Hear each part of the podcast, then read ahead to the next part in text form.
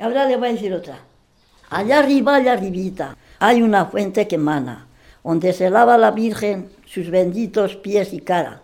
La hija del rey que lo supo, muy aprisa se vestía, muy aprisa se calzaba, coge los cantaritos de oro y a la fuente va paraba. ¿Dónde va mi hermosa mía? ¿Dónde va tan de mañana? ¿Dónde tengo y señora a coger la flor del agua? Y quiero saber si voy a ser casadita o monjita. Tú has de ser casadita con el príncipe de España. Tres hijos has de tener, los tres como una plata.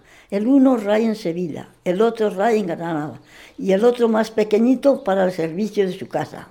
¿La gusta? Muchísimo. ¿También?